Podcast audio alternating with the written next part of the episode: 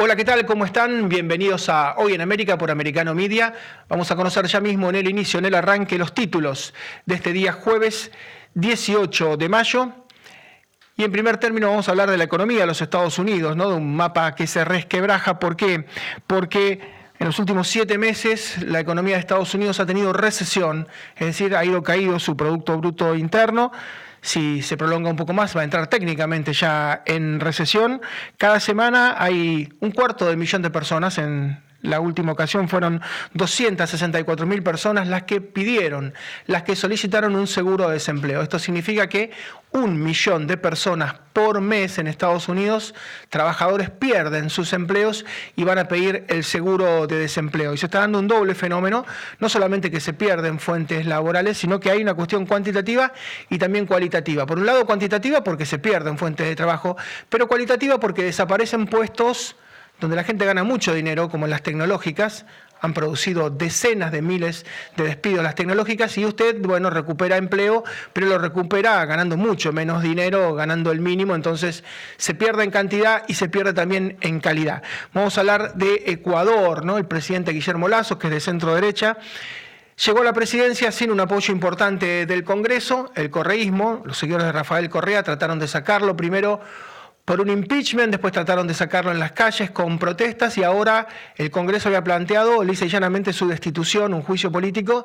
Antes que esto ocurriera, Guillermo Lazo disolvió el Congreso, como hiciera Fujimori en los 90, como hiciera Vizcarra también en Perú, como intentó hacer Pedro Toledo también en Perú no le salió bien y terminó preso.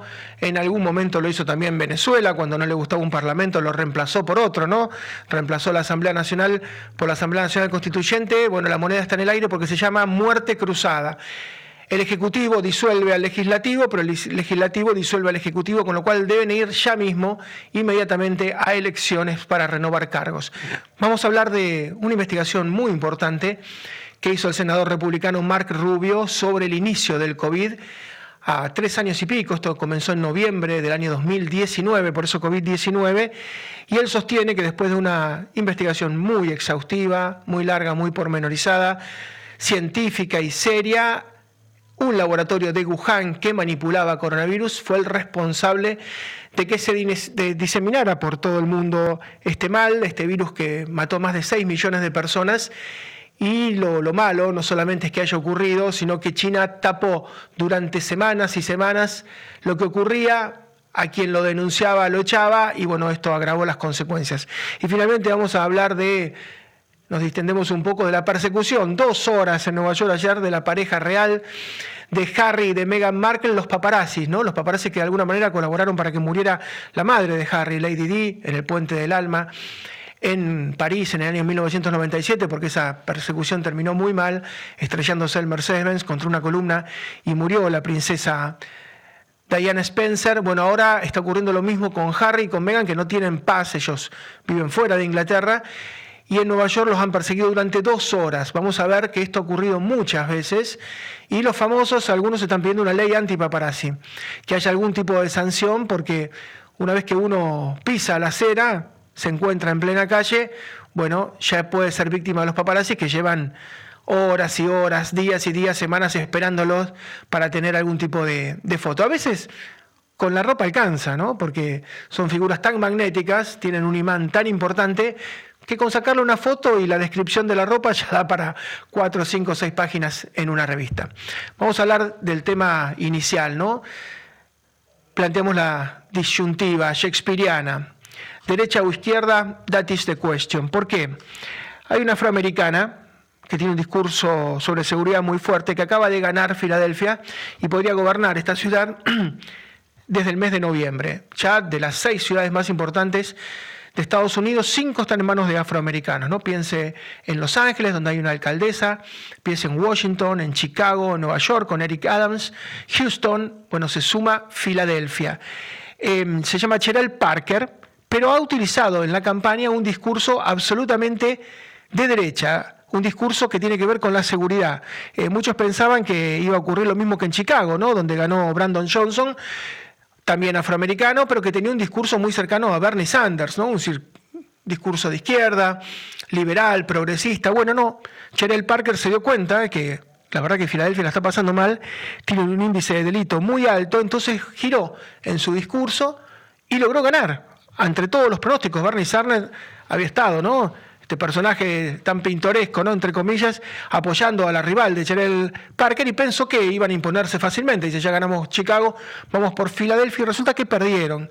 Y se han encendido las alarmas, ¿no? Porque lo mismo ha pasado con Elon Musk, el dueño de Twitter, el dueño de Tesla, SpaceX, de Neuralink y de tantas empresas, llegó a ser el hombre más rico del mundo, eh, se ha acercado cada vez más a los republicanos, se ha acercado a Donald Trump y se ha peleado públicamente con George Soros y ha dicho que George Soros es prácticamente una mala persona, una persona que no aporta nada a la humanidad y bueno, el magnate húngaro que siempre desde Open Society está con sus ideas, para algunos ayudando, para otros contaminando a la sociedad, eh, le dijo de todo a Elon Musk, él llegó a tener muchas acciones de Tesla, llegó a ser uno de los dueños de Tesla, pero este divorcio aparentemente es irreconciliable. ¿Por qué? Porque Elon Musk está girando hacia las posiciones republicanas, está cada vez más cerca del expresidente Donald Trump, de Ron DeSantis, ha visto que desde Twitter él debe fomentar el debate, que en las redes sociales ya no había debate, no lo hay en Facebook, cuestiones familiares, no, no lo hay en Instagram, y le dijo a George Soros, usted parece Magneto, parece ese supervillano de Marvel, ¿no? Eh, prácticamente le hizo una broma y lo descalificó. Así que pocas veces George Soros se vio de alguna manera tan descalificado por una persona tan importante, ¿no? Todos recuerdan las peleas históricas con Donald Trump y con los republicanos, pero ahora ha sido Elon Musk el que le ha dicho, mire, usted no ha aportado nada a la sociedad, lo que usted lleva con su Agenda 2030 es más discusión, es más grieta, es más enemistad y en lugar de ir hacia adelante está yendo hacia atrás. Por eso, en el caso de la alcaldesa futura, posiblemente de Filadelfia, en el caso de Elon Musk, van haciendo un giro a la derecha, cuando el gobierno de John Biden va haciendo un giro inversamente proporcional. ¿Hacia dónde va? Hacia la izquierda. ¿Por qué?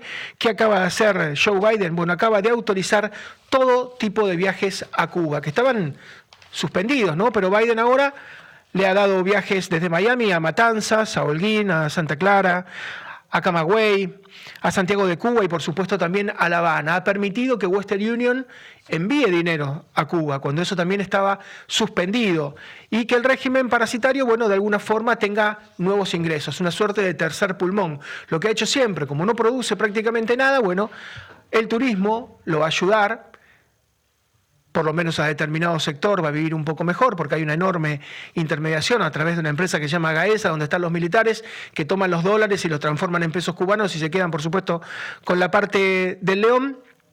Pero hay todo un giro del gobierno de Joe Biden directamente hacia Cuba, hacia la izquierda. Por eso decimos that is question.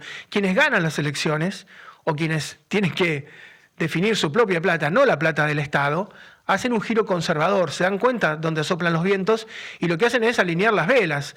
Las velas de un barco usted las tiene que alinear bien si quieren que vaya a destino, ¿no? Porque hay una vieja frase que dice, los vientos nunca son buenos cuando uno no sabe dónde va. Y da la sensación de que Joe Biden no sabe dónde va, porque está alineando las alas, en este caso, de su, de su propio barco, las velas las está llevando hacia una izquierda que está en una absoluta decadencia, en una crisis humanitaria donde no pueden comer.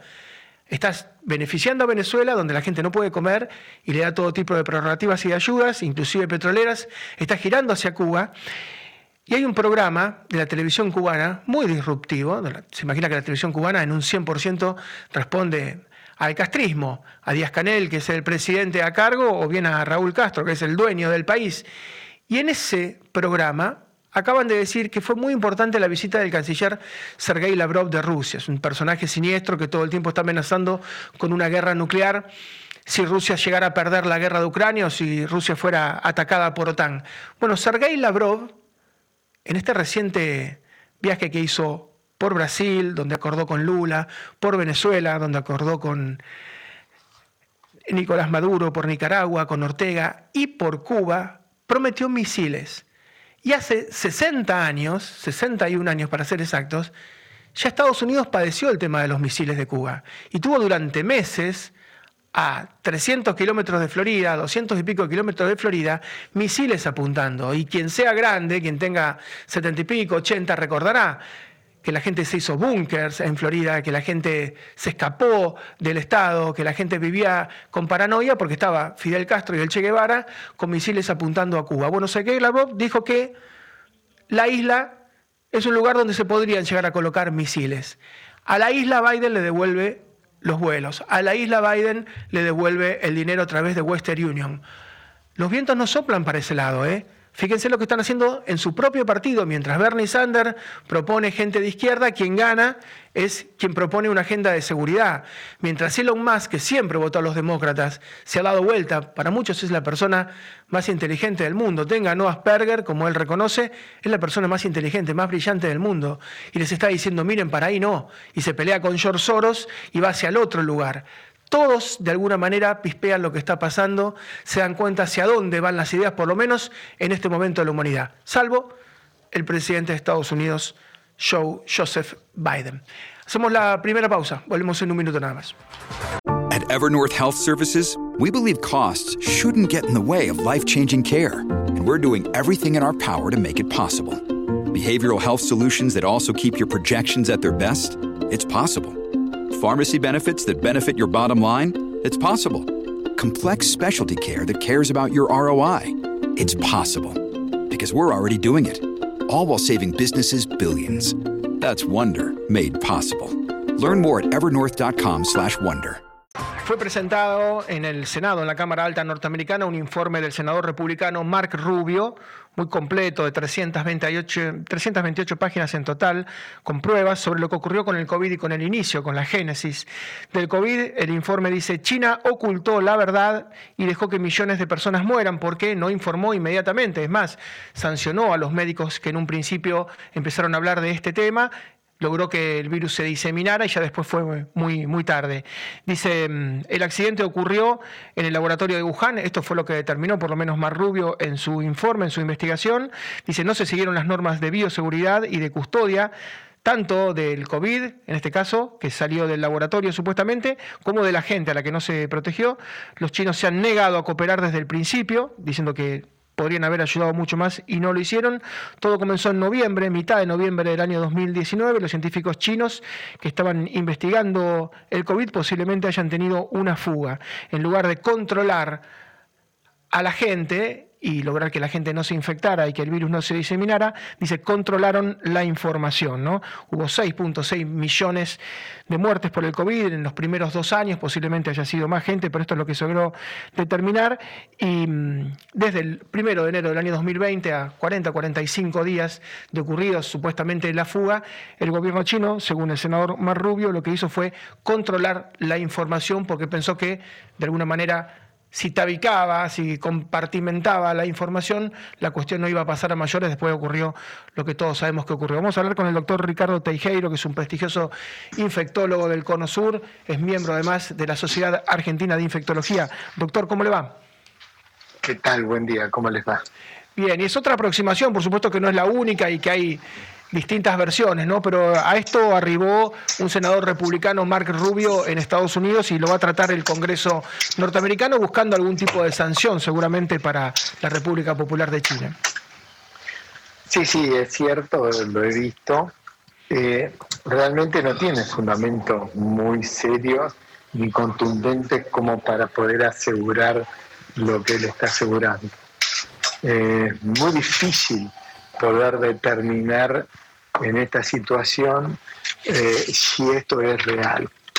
Yo creo que inclusive lo que se ha demostrado que ya están el contacto y teniendo la certeza de que en los lugares donde estaba el, el, virus, en los animales y en ese tipo de supermercado donde había convivencia entre el animal vivo y el ser humano, con convivencia y aparte con el hecho de estar estrechamente en contacto con las secretas y las secreciones de los animales, yo creo que eso alcanzó como para determinar de dónde se inició la pandemia.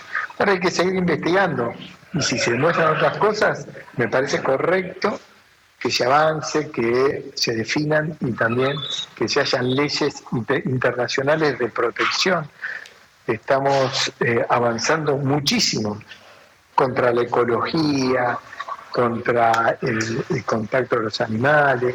Entonces, todo eso está ayudando y va a seguir ayudando a tener nuevas pandemias. Doctor, ¿usted se inclina más por una zoonosis, tal vez como usted dice, por las secreciones de animales salvajes que frecuentemente en Occidente no, no se ingieren, no se comen, o tal vez por haber consumido, algunos decían el pangolín, que podía ser como la, la cadena intermedia entre el hombre y el virus, pero usted se inclina más por una zoonosis? Sí, sí, seguro, por lo menos eh, más o menos lo demostrado hasta ahora y este, las conclusiones que se determinó la Organización Mundial de la Salud para modificar esto, hay que tener algo que sea más contundente que la opinión o la investigación así superficial que se hizo. ¿no? De todas maneras, en Wuhan sí existía un laboratorio que de alguna manera manipulaba distintos tipos de COVID. Creo yo como que es uno de los pocos en el mundo que tenía casi todas las variantes del COVID y ahí se lo estaba manipulando. Sí, sí. Eh, a ver, todos los lugares del mundo que desarrollan investigación, vacunas y demás, se trabaja con virus vivos, y, pero se tienen predeterminadas las condiciones y la posibilidad de liberación de un virus de esas características es casi improbable en esta época de la vida, en el 2022. Eh, y de todas maneras, el hecho que se haya diseminado de la manera que se diseminó este, y demostrado que estaba en los animales que estos productos de zoonosis ya es eh, casi determinante de cómo fue la evolución. Lo que sí es el, se da seguramente es el manejo de la información, no de la génesis de, la enfermedad en los humanos, sino del manejo de la información. Lo que le cuestionan a China es que por una cuestión política, muy posiblemente, o por una cuestión de estructura, de cómo se maneja la información en un país que es comunista, en un principio no se supo, se fue tabicando, se fue compartimentando, se fue ocultando, hasta que después fue imposible hacerlo. Tal vez si se hubiera operado en el mismo noviembre del 2019 y no se hubiera esperado tantas semanas, a lo mejor es contrafáctico, ¿no? Pero a lo mejor el virus no hubiera sido tan extendido. No, no, eso, eso es seguro. Eso sí sabemos seguramente que hubo una fase la información, la comunicación, porque se resistió China hacer información rápida, inmediata. Eso seguro que hubiese mejorado muchísimo la evolución de la pandemia y el control de la pandemia. Eso no tenemos ninguna duda. ¿Usted tiene, inspectores alguna teoría? Por ejemplo, sabemos que en los mercados de ese tipo, donde se comen animales salvajes, bueno, quirópteros no, murciélagos se comen. ¿Usted tiene algún tipo de, teoría propia, aunque por supuesto no se pueda validar científicamente, pero tiene una idea propia? A, ver, no es solamente el comer este, este tipo de animales, sino el contacto que tienen ellos. En esos mercados hay una convivencia permanente del humano con los animales. La convivencia que tienen, están en contacto con las excretas, con las secreciones de los animales.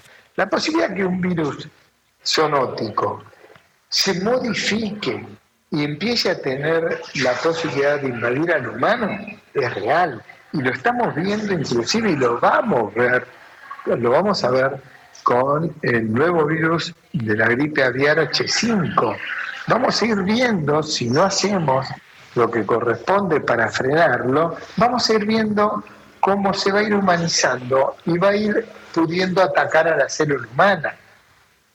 Esto es porque nosotros seguimos teniendo esos contactos con esos animales sin los cuidados necesarios.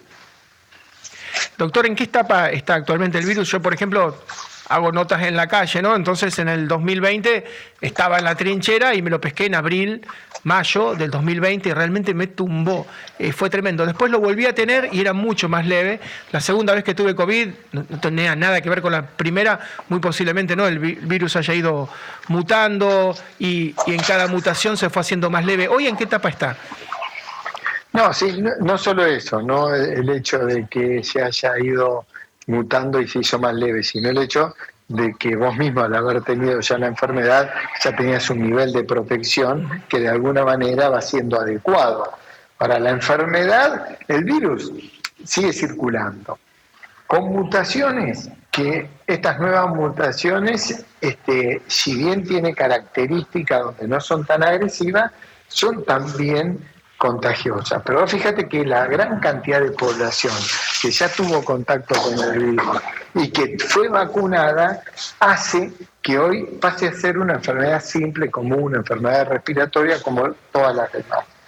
Eso no quiere decir que no tengamos que seguir cuidando al paciente de riesgo, al adulto mayor, al inmunosuprimido, al paciente crónico, que son los que tienen riesgo inclusive de morir o de terminar internado. Por eso es que se recomienda todos pacientes de riesgo hacer un refuerzo si pasó seis meses de la última vacuna para la protección del invierno, ¿no? Que creemos que algo va a circular. Doctor, como siempre, un gran abrazo y muchísimas gracias. Es muy, muy amable. No, gracias a ustedes. Gracias, el doctor Ricardo Teijeiro, prestigioso médico infectólogo de la Sociedad Argentina de Infectología, y las dos campanas, ¿no? Por un lado, hay científicos que todavía, en general, los infectólogos se niegan a admitir de una manipulación y hablan de que fue una zoonosis, ¿no? Esto de los chinos han hecho un desastre con el medio ambiente. El 30% de la contaminación del mundo viene de China, son los grandes contaminantes por un desarrollo industrial que han tenido, pero en ese desarrollo industrial han contaminado y han destrozado los cursos de agua, han destrozado los bosques y han acercado a animales salvajes, que muchas veces después terminan ingiriéndolos porque tienen una dieta muy distinta a la dieta occidental. Ellos han tenido periodos de grandes hambrunas periodo del salto adelante de Mao Zedong produjo la muerte de 50 a 60 millones de personas por hambre. Entonces, en un momento de desesperación se empezaron a comer animales y se naturalizó la ingesta de animales que, mire, si usted va a un restaurante chino, Shanghái, en Pekín, no tanto en Hong Kong, pero sí en Shanghái, en Pekín, se va a encontrar que ingieren monos o, bueno, se comen 4 millones de perros por año y 3 millones de gatos por año, legalmente en mercados. Tienen una dieta completamente distinta a la dieta occidental. Por eso en estos mercados había un contacto muy estrecho con especies salvajes que podrían tener el COVID. Esa es la interpretación de muchos infectólogos. El senador Marco Rubio, insisto, dice completamente lo contrario. El informe dice, China ocultó la verdad y dejó que miles de, personas mueran. Es un informe muy completo de 328 páginas. Dice, hubo un accidente en un laboratorio de Wuhan, estaban manipulando el COVID, se les escapó y así empezó. Esa fue la génesis de todo el desastre que se cargó más de 6 millones de vidas en los cinco continentes. Pausa muy breve, ya regresamos. Todos los días, en un par de minutos, hacemos un top 5, las cinco noticias que hablan del extravío latinoamericano, especialmente de las autocracias. En este caso le tocó a Pepe Mujica, expresidente de Uruguay, estuvo presente en la Feria del Libro de Buenos Aires y militantes de derecha liberales lo escracharon recordándole su pasaje en el pasado, ¿no? Hace ya unos 50 años, por Tupamaros. Él fue un líder de los Tupamaros, que era un grupo guerrillero, armado. Él reconoció haber robado bancos. Bueno, cuando fue a la Feria del Libro, los militantes de derecha lo insultaron. A un hombre que generalmente anda sin custodia, pero bueno, la pasó bastante mal. Número 4 en el top 5, tras 20 años de kirchnerismo se termina.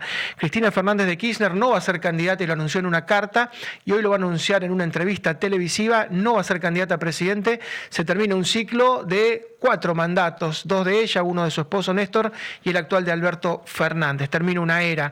Vamos al puesto 3, Nayib Bukele está realmente enojadísimo, hizo un cerco sobre una ciudad salvadoreña que se llama Nueva Concepción de 30.000 habitantes porque mataron a un policía. Durante un año no hubo muertos en una sociedad como la salvadoreña que estaba cruzada por la violencia, una de las peores violencias del mundo, bueno, acercado a esa ciudad porque le mataron a un policía. Puesto número dos, atención con Ecuador, porque después de la muerte cruzada se disolvió el Parlamento, pero también tiene que ir a elecciones para revalidar sus títulos, sus fueros.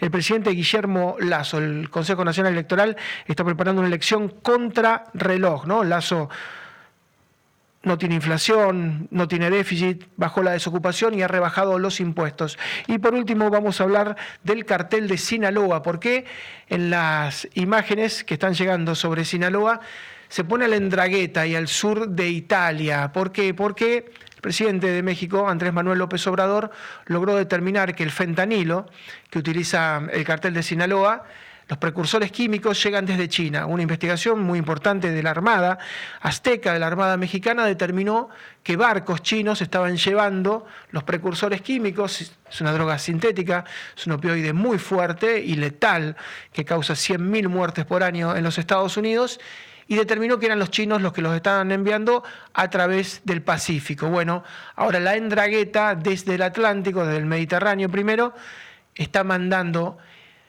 los precursores químicos a Sinaloa. Muchos dicen los chinos no quieren ensuciarse las manos y utilizan a sus socios, que es la mafia italiana, para tercerizar esto y que no puedan volver a acusarlo. Lo cierto es que los hijos del Chapo Guzmán, los chapitos, se están abasteciendo hoy nada más y nada menos que con la mafia italiana. Esa droga después termina lamentablemente en Canadá, donde hay 45.000 muertos por año, y en Estados Unidos, donde hay 100.000, más de 100.000 aunque el presidente Joe Biden, cuando hizo el Estado de la Unión, dijo 60.000, son bastantes más, además del desastre de quien no muere, pero queda prácticamente incapacitado.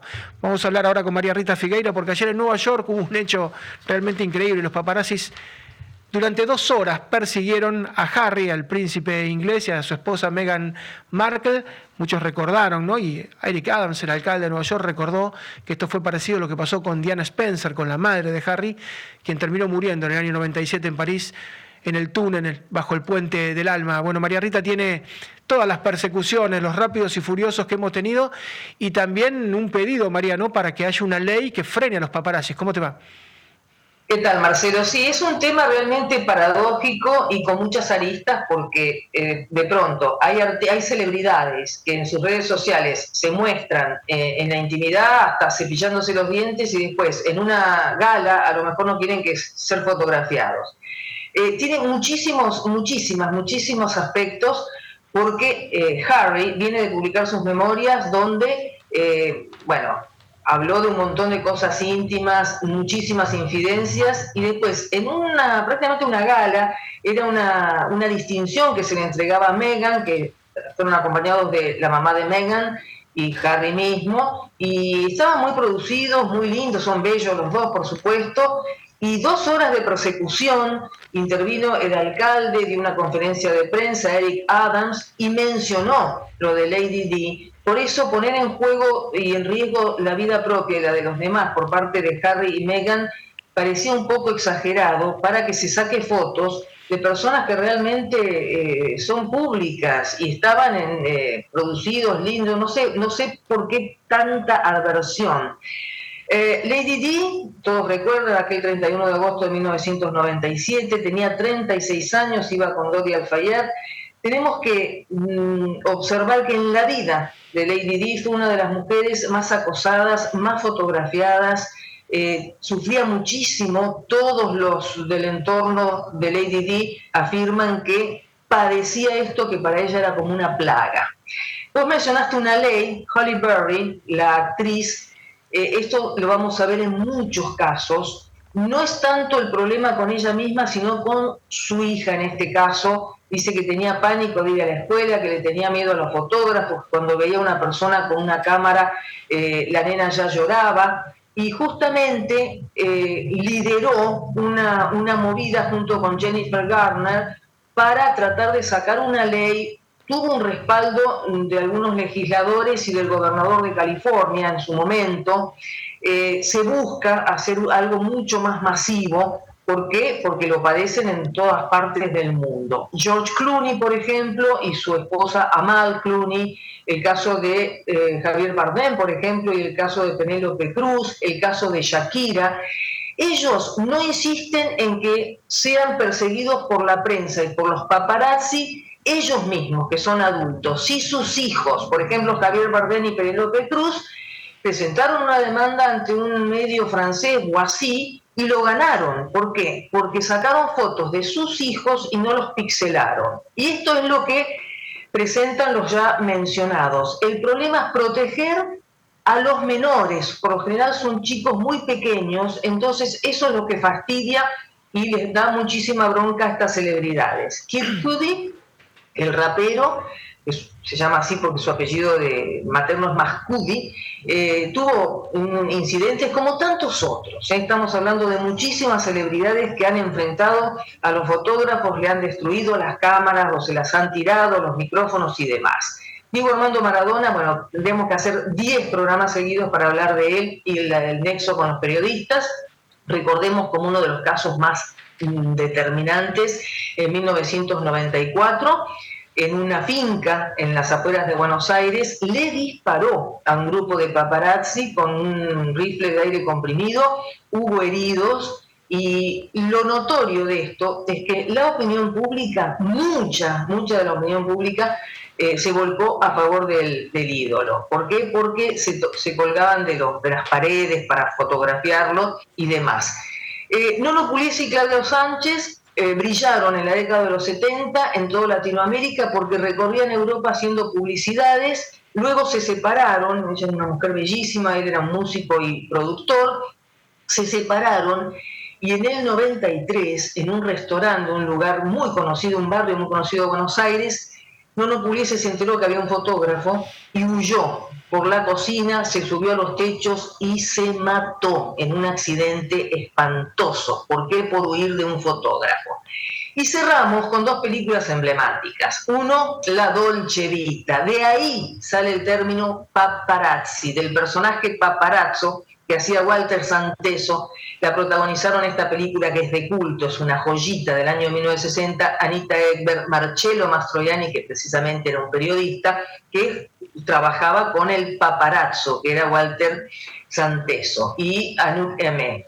Eh, aparte de ser una joya, muestra lo que son los paparazzi. Y por último, la película justamente que se llama Paparazzi, con Cole Hunter, él es un actor de películas de acción que está disfrutando de su fama, pero por huir de unos paparazzi tiene un accidente y pone en riesgo la vida de su esposa y de su hijito. Y se empieza a vengar.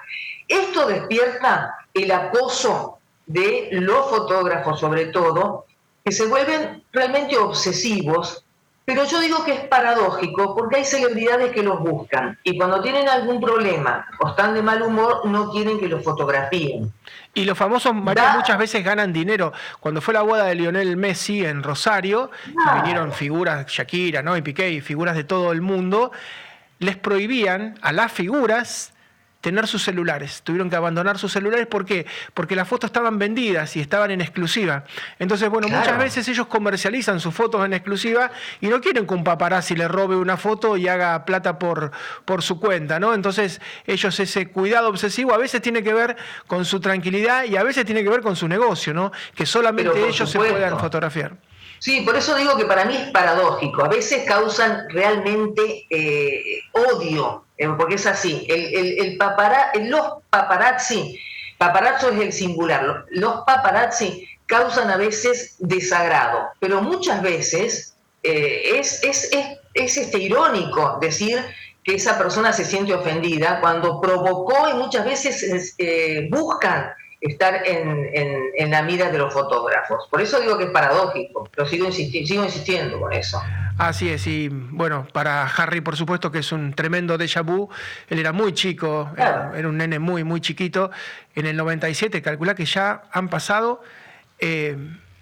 26 eh, años de la muerte de Lady 26 años, ayer, él era un chico muy chico y esto ha sido un verdadero déjà vu. María, volvemos. Mariana, muchas gracias. Chau, chau, hasta mañana. Vamos a hacer la pausa muy breve y volvemos con la situación económica de Estados Unidos después de la misma, muy preocupante, todo lo que está por venir en las próximas dos semanas. Estamos a pocos días, a menos de dos semanas, que se sepa finalmente si va a haber acuerdo por el techo de la deuda. Ustedes saben que es 31 billones, 31 millones de millones de dólares o 31 trillones, si lo quiere decir en inglés, de dólares.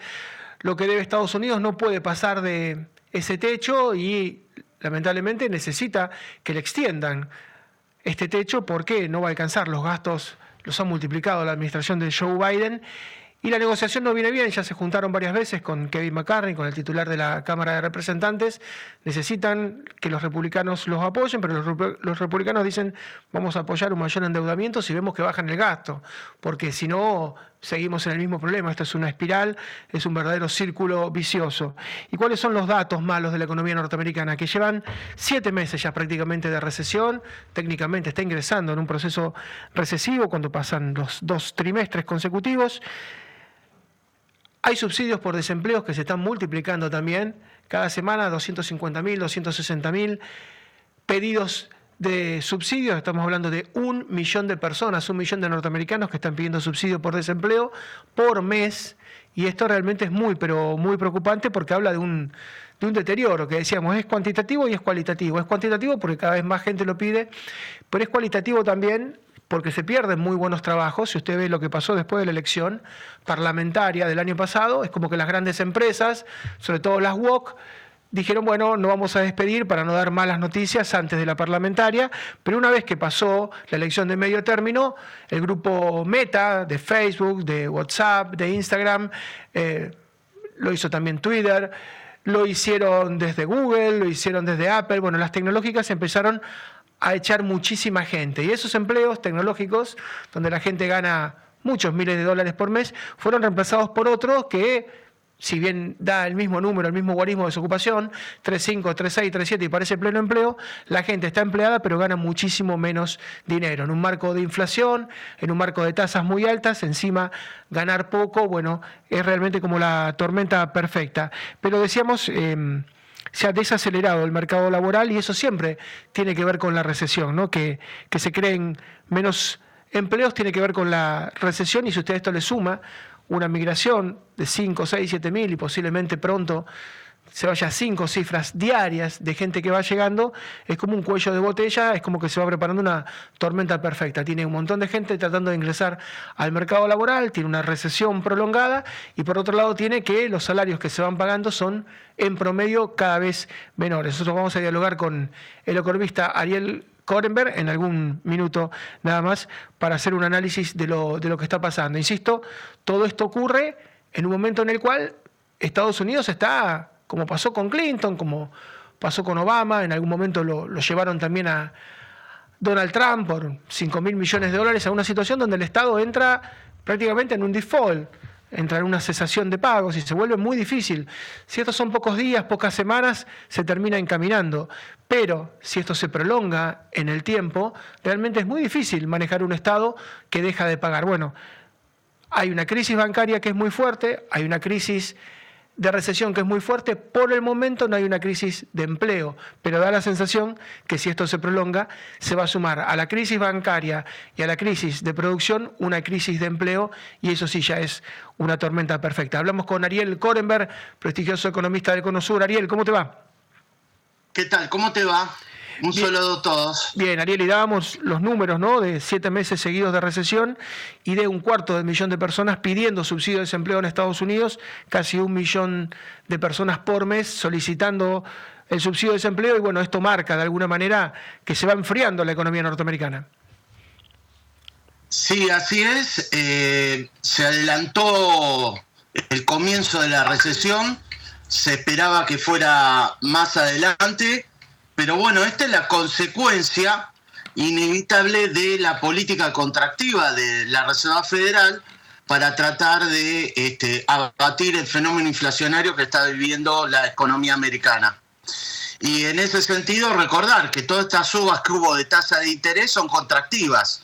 Lo que hace es encarecer el crédito y por lo tanto las empresas retraen su producción, también porque hay retracción de la demanda de sus productos, pero porque les es muy difícil financiar no ya el proceso de inversión, sino la generación de nuevos puestos de trabajo, es decir, en general el capital de trabajo, que se compone de la demanda de trabajo, la generación de puestos de trabajo y la compra de insumos. Y eso es lo que se está reflejando por dos vías, el tema del empleo. Por un lado, lo que vos acabás de mencionar, el pedido de seguros de, de desempleo, eh, aumentó en forma importante, pero también cayó muy fuerte la generación de nuevos puestos de trabajo.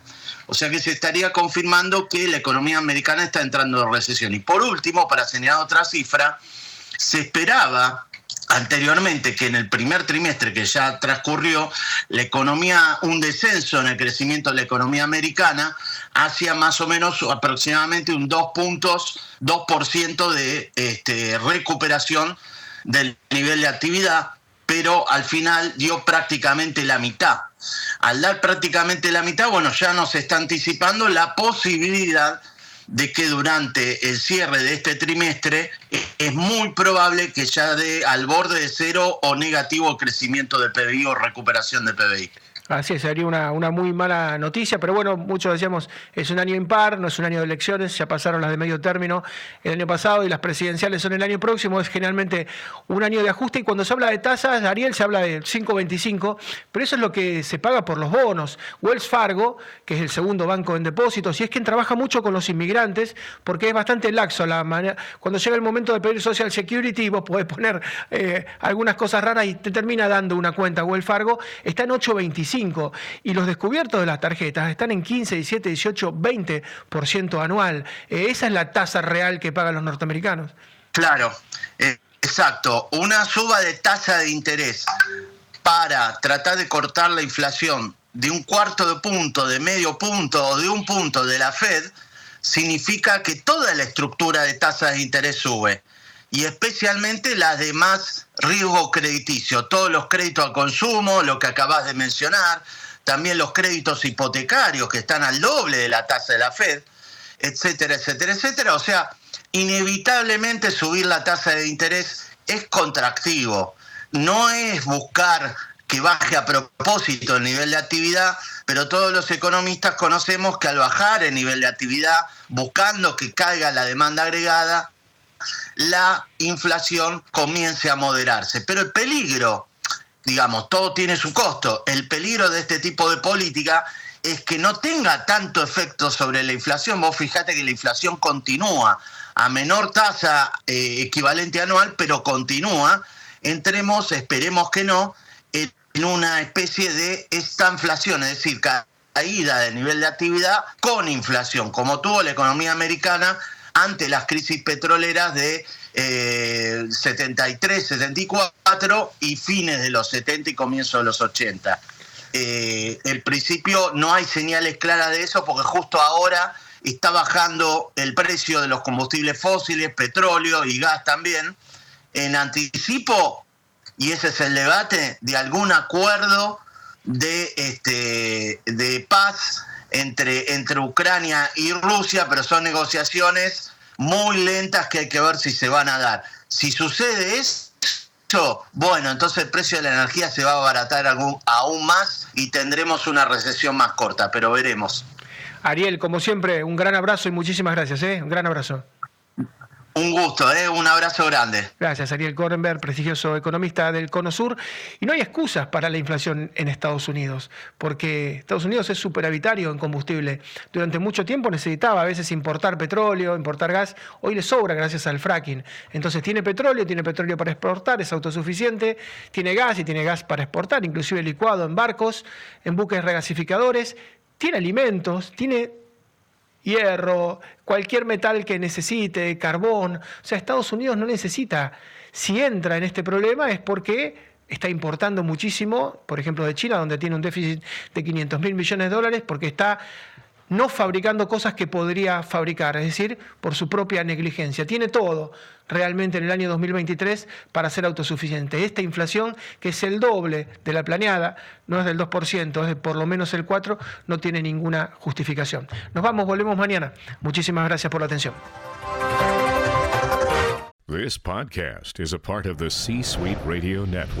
For more top business podcasts, c-suiteradio.com.